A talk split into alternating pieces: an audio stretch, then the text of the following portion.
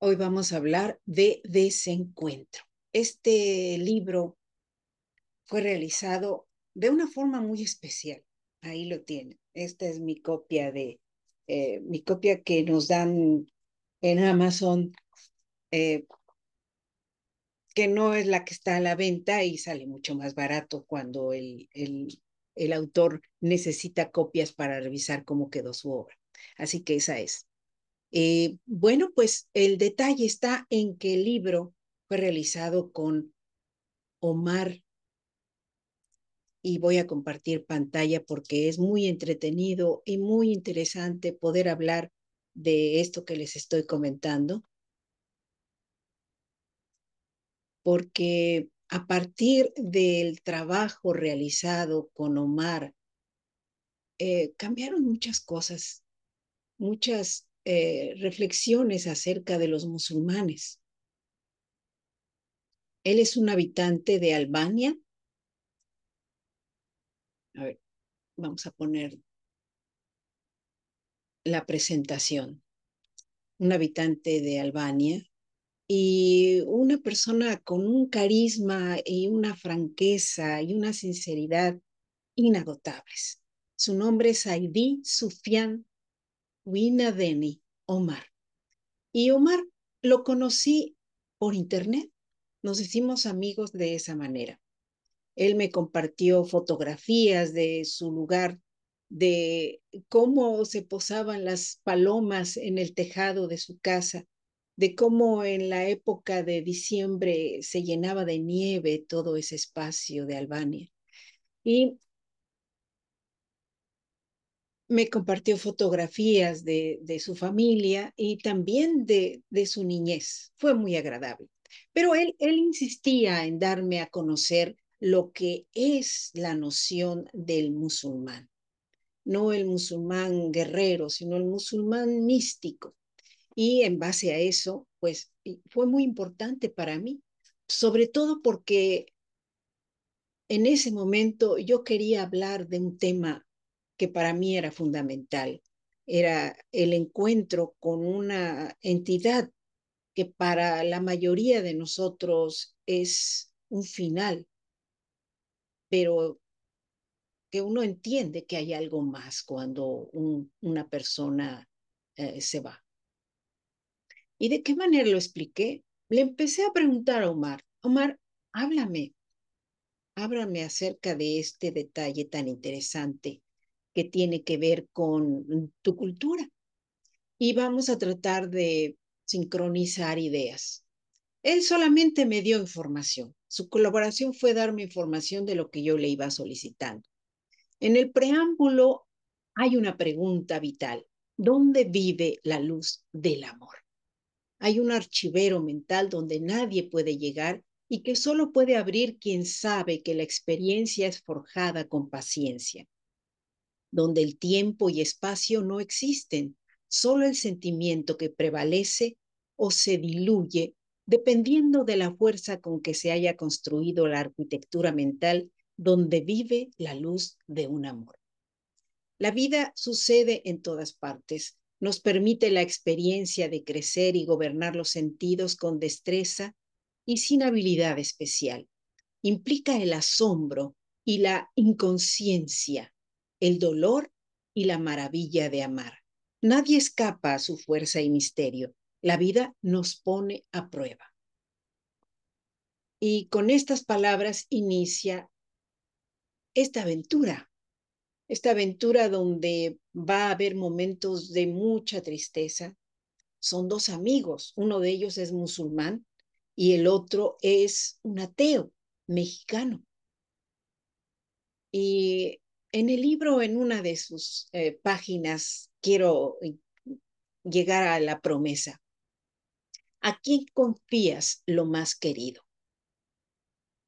Me gustaría pensar que puedes confortar a las tres personas que me importan y no sé ni siquiera de qué manera lo podrías hacer, amigo, pero por eso pido de tu tiempo, aliviarles la pesada carga que les provoca todo esto y que me duele tanto o más que a ellos. Posiblemente las personas que mejor enfrentan el dolor son aquellas que han sido guiadas por un alma piadosa. No veo por qué no podría hacerlo. No sé cómo, pero eso no creo que sea el problema, amigo. Con el solo deseo puesto en esta preocupación, imagino que estamos dando un paso hacia un mejor mañana para ellos y para mí mismo. Es una de las frases que se antojan, que se pueden colocar en cualquier momento donde enfrentas un dolor y quieres confiar realmente en alguien. Hay una carta, una carta que tiempo después descubre la madre del musulmán.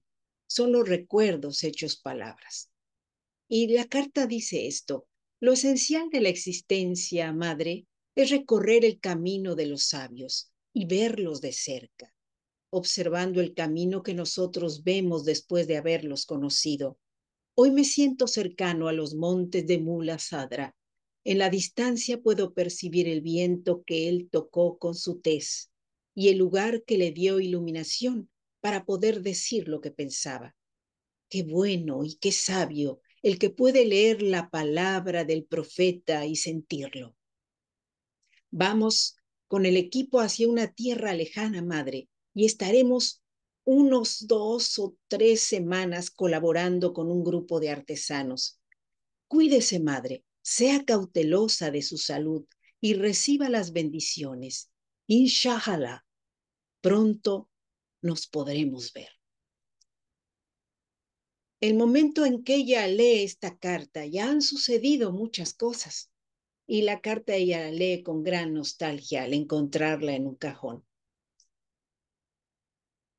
Hay una herida mortal. Todos los seres humanos pasamos por heridas que se antojan mortales, pero algunas de ellas son realmente así. Cada ser humano vive su duelo de forma diferente, matiza sus desgracias con distinta intensidad. Es un acto cultural, pero también una manifestación del espíritu. Para algunos, el sentimiento de pérdida los fortalece, sienten cercana la presencia de la persona que estuvo con ellos, entablan una amistad sensorial con ellos y viven el camino con alegría. Otros se enfrascan en la oquedad. El mundo deja de ser un lugar amplio les dejo la reflexión porque sin duda es importante. Y bueno, ahí ven que de repente yo que hago mis libros solita, aquí hay una palabra que no tendría por qué haberse repetido. Ahora soy un poco más cuidadosa del detalle. Pablo comprende que la vida no termina si la apreciamos. Pablo es el amigo del musulmán y él va a pasar por una serie de pruebas muy difíciles. El tiempo es un regalo para quienes apreciamos compartirlo. Es un honor y privilegio. Sé que no son óptimas mis condiciones físicas, pero puedo viajar para divertirnos juntos unos días. Estas palabras son dichas a los padres de su amigo. Él realmente no estaba seguro de si viajar a tierras lejanas. Sus condiciones físicas no eran las mejores. No les voy a explicar porque, bueno, se, se trata de interesarlos en que lean la obra. Pero él decía que, ¿qué va a ser un ateo en tierra de musulmanes? Gente que, que es eh, muy espiritual y que a, cada paso que dan eh, consideran que hay que alabar a, a, a Alá de una forma especial. Yo, pese a todo y pese a la experiencia que vivió, él le dice a su amigo, por todas las cosas que hemos pasado, intuyo que lo que más nos ha unido no es lo que tú crees y lo que yo no creo, es lo que nos ha unido en amistad. Y esa es la base fundamental para que él decida viajar a encontrarse con los padres de su amigo. Así es, de ese encuentro un libro de mi autoría con la colaboración, colaboración de Saidi Sufian Winadmedi Omar. Mi amigo ya no está presente en, en ninguno de mis chats, Les voy a contar por qué. Él en un momento dado me dijo, ha llegado mi momento de crear una familia y me voy a casar. Entonces, debo desvincularme de personas con las que tuve un, un, una amistad sincera, de una forma de, igualmente sincera y franca. ¿Por qué? Porque debo concentrarme por entero a mi pareja. En ella debo depositar todas mis preocupaciones, toda mi conciencia, todo lo que me alegra y lo que me entristece. Ha sido un honor conocerte y ayudarte en este camino para que comprendieras de qué va mi cultura. Y de esa forma nos despedimos mi amigo Omar y yo. Pero quedó este libro que en realidad no habla de Omar, habla en esencia de dos personas muy diferentes que se encuentran en un camino donde la preocupación de uno era muy distinta a la del otro y que sin embargo hay una temática que recorrer a través de la obra. Y bueno, esto lo comento precisamente en Amazon. Aquí les estoy dando el link si quieren ir a ver el libro. Y esto lo comento ahí. En nuestro mundo las costumbres y creencias son diversas, tanto como las relaciones humanas y sus lazos de amistad y romances. Somos un caudal inagotable de sentimientos que muchas veces da paso a rupturas en el tejido social y en otras entreteje nuevos mundos.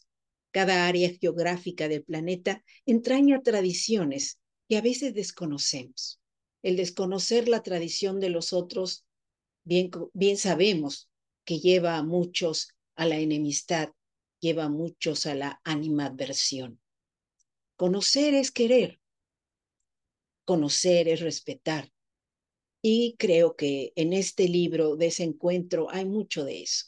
Así que les invito a que compartan con sus amigos esta lectura que va a diferentes partes. Incluso hay una parte muy importante en la que yo conocí a un grupo que se dedicaba a cazar auroras boreales. Y uno de mis libros se lo hice llegar a, a una de ellas, a una científica que trabaja como, eh, observando eh, las, las luces del norte en Canadá. Y bueno, el libro, el libro tuvo que tener una revisión posterior porque realmente dije yo, no, no, aquí hay algo que necesita el libro. Así que cuando vea, es un nombre de ella, cuando ella recibió el libro, me imagino que haber dicho, a ver, a ver, a ver, eh, eh, aquí falta algo. Sí, sí, faltaba algo, pero bueno, finalmente yo pienso que la idea central y el desencuentro realmente no era el físico. Dentro del libro hay aparentes desencuentros de varias parejas pero la unidad que los mantuvo en comunicación incluso más allá de lo que podíamos imaginar es precisamente el espíritu, el espíritu de cada uno de ellos, el anja o el alma o esa sensibilidad que tienes para conectar con una persona. Llámela como la llames. ¿Sí? Conciencia o espíritu. Y de esto les quería platicar en esta ocasión. Este libro obviamente no pertenece a ninguna serie, tampoco es un libro que tenga eh, traducción. No, no tiene traducción el libro. Y pues lo más importante es poderles comentar que en ocasiones, cuando logramos hacer amistad con determinadas personas, nos damos cuenta de que es posible crear algo diferente, algo que nos unifique y puntos de coincidencia en los cuales podemos encontrar algo valioso. Y bueno, parece que algo